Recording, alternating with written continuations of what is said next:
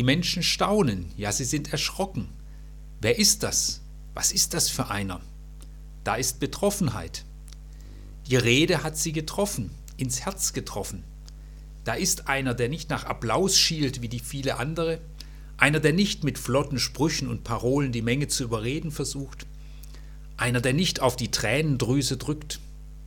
Keine beeindruckende Hintergrundmusik ist gelaufen, es gab keine Lightshow, er hat einfach nur geredet.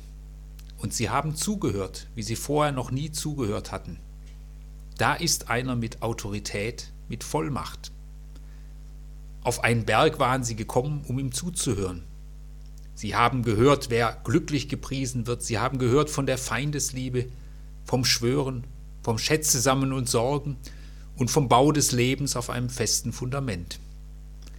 Am Ende der Bergpredigt in Matthäus 7 heißt es, sie waren erschüttert, denn er lehrte sie mit Vollmacht. Aber nicht nur das, was sie gehört hatten, hat sie getroffen, sondern der, der diese Worte ausspricht. Woher hat er diese Vollmacht, diese Autorität, dieser Jesus?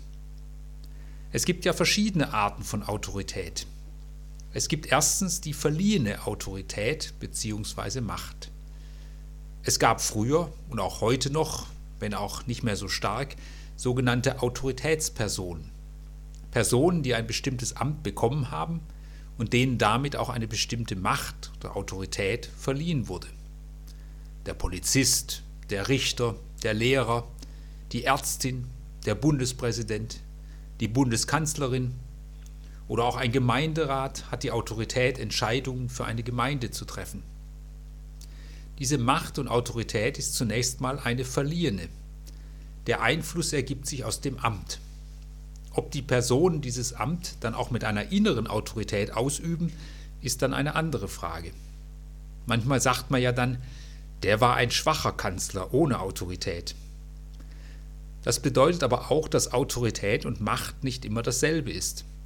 Und es ist schwierig, wenn jemand keine Autorität hat, keine Autorität ist, aber sehr viel Macht hat.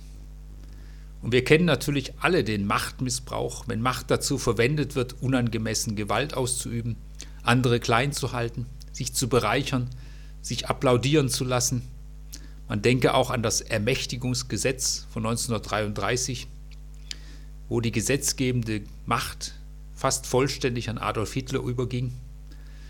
Solcher Machtmissbrauch hat seine Wurzel in der Regel in der Überhöhung und Verehrung des Menschen.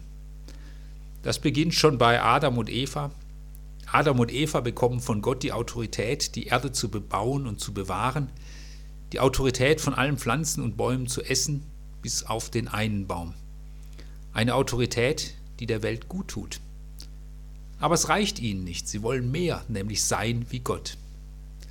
Ich denke, nicht nur Weisheit, sondern auch wahre Autorität, die der Welt gut tut, fängt mit der Ehrfurcht vor Gott an. Es gibt zweitens die erarbeitete Autorität. Eine Autorität, die jemand sich durch hervorragende Leistungen oder besondere Intelligenz erarbeitet hat oder auch durch besondere Lebenserfahrungen.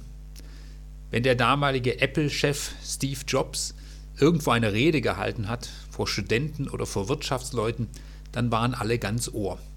Hier sprach jemand, dem man zuhören wollte. Hier war jemand, der mit Intelligenz, genialen Ideen, mit viel Willen etwas aufgebaut hat. Er wurde akzeptiert als eine Autorität. Oder vor kurzem sah ich einen Film, wie eine 90-Jährige, die das Konzentrationslager überlebt hat, vor einer Schulklasse sprach und es war eine Stille, ein konzentriertes Zuhören.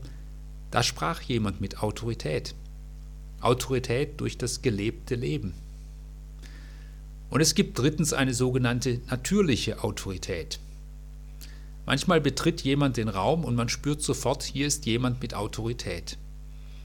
Es gab Lehrer in meiner Schulzeit, die waren in ihrer Person Autoritäten. Die waren es einfach.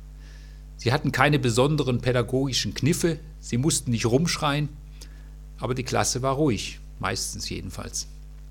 Mit so einem Lehrer oder so einer Lehrerin trieb man keine Spielchen. Eine solche Autorität ist schwer zu beschreiben, aber wir haben sie fast alle schon erlebt. Bei Jesus kommen alle Formen der Autorität zusammen. Auch er hat eine verliehene Autorität. Er sagt, was ich euch gebe, habe ich von Gott, meinem Vater, empfangen. Mir ist gegeben alle Macht im Himmel und auf Erden. Gott hat ihm die Autorität und Macht gegeben, über diese Erde zu herrschen. Aber gerade diese Macht ist auch noch eine verborgene Macht. Jesus hat zweitens eine Autorität, die aus seinem Tun kommt und im Tun sichtbar wird. Er tut, was er sagt. Er lehrt nicht nur mit Vollmacht, sondern er heilt auch in Vollmacht. Er vertreibt das Böse aus Menschen in Vollmacht. Er sagt zum Sturm, sei still, verstumme. Es sind nicht nur Worte mit Autorität, sondern hat, er hat Autorität über die Wirklichkeit. Eine gelebte Autorität. Und das spüren die Menschen. Es ist eine Autorität, die gut tut, die aufrichtet.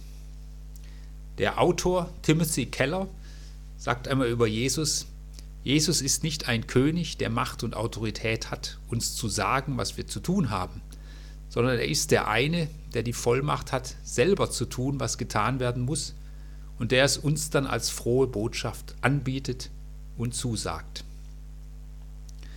Und so ist drittens auch eine natürliche Autorität bei Jesus, die von Anfang an da ist. Sie leuchtet schon in der Krippe auf, sodass sich die gebildeten Sterndeuter vor ihm verneigen. Sie leuchtet auf, als er als Jugendlicher im Tempel mit den religiösen Autoritäten diskutiert. Sie leuchtet auf, als er die Jünger beruft und diese ohne lange Diskussion ihre Arbeit verlassen und mit ihm mitgehen. Und selbst im Sterben leuchtet sie auf, sodass ein römischer Hauptmann sagen muss, wahrlich, das ist Gottes Sohn gewesen. Und sie kommt ganz neu zum Leuchten mit seiner Auferstehung. Und nun sagt dieser auferstandene Jesus, wie mich der Vater gesandt hat, so sende ich euch. Und wie es von Gott bei der Schöpfung der Welt heißt, er blies ihm den Odem des Lebens in die Nase und so wurde der Mensch ein lebendiges Wesen, so haucht Jesus die Jüngerinnen und Jünger an und sagt, nehmt hin den Heiligen Geist, meine Gegenwart und meine Autorität. Wir sind gesandt, gesegnet und wir sind bevollmächtigt, autorisiert.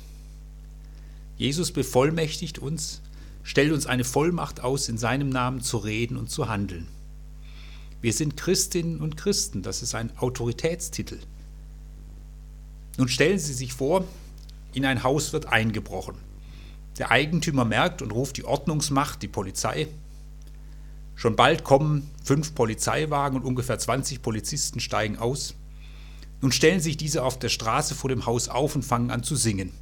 Sie singen ein Loblied auf den Staat, der ihnen Macht und Autorität verliehen hat. Sie singen davon, wie gut es ist, dass sie für den Notfall eine Waffe tragen dürfen. Sie jubilieren über ihre schöne Uniform, die ihre Macht zum Ausdruck bringt.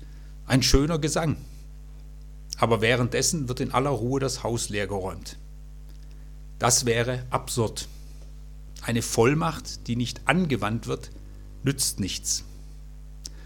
Aber bei uns Christen ist es manchmal nicht so ganz anders.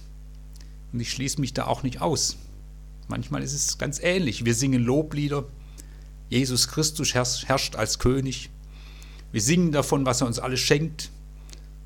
Herr, wir loben deine Stärke. Du bist ein Gott, der uns mächtig macht. Aber leben wir aus dieser Autorität und Vollmacht? Leben wir sie? Wir haben das Recht und die Autorität, im Namen Jesu in dieser Welt zu reden und für ihn einzutreten.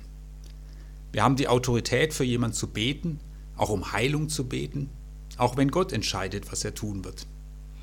Wir haben die Autorität, im Namen Jesu Unrecht und Lüge zu widersprechen. Wir haben die Autorität, im Namen von Jesus Vergebung zuzusprechen. Wir haben die Autorität zu segnen. Wir haben die Autorität, Dinge geistlich zu beurteilen. Auch als Gemeinde. Gemeinde hat Autorität, Vollmacht. Jesus sagt einmal, die Pforten der Hölle sollen die Gemeinde nicht überwinden. Wir haben auch Vollmacht zu sagen, im Namen Jesu weise ich diese Entmutigung ab. Im Namen Jesu lasse ich diese Lüge nicht gelten in meinem Leben. Und jeder Mensch hat das Recht, einen Christen, eine Christin zu bitten, bete für mich im Namen Jesu. Sprich mir das Evangelium zu im Namen Jesu. Natürlich setzt das etwas voraus, dass wir den Einklang mit dem suchen, der uns diese Vollmacht gibt und verleiht. Der Einklang mit seiner Art. Dann wird Autorität und Vollmacht immer eine behutsame und dienende Autorität sein und nicht eine herrschende. Und natürlich setzt es auch Kenntnis voraus. Ein Arzt muss den menschlichen Körper kennen, eine Richterin die Gesetze und eine Christin, ein Christ, Jesus Christus, seine Art, seine Worte. Natürlich braucht es Mut, Vollmacht auch auszuüben. Aber das ist ja in ganz vielen Bereichen so. Es braucht Mut für den Polizisten, in das Haus zu gehen, in dem eingebrochen wird. Es braucht auch den Mut der Richterin, in einem schwierigen Verfahren Recht zu sprechen. Es braucht Mut, eine weitreichende Entscheidung in einer Firma zu fällen. Es braucht auch Mut, Kinder mit Liebe und Autorität großzuziehen. Es braucht auch Mut, vor eine Klasse zu stehen als Lehrerin.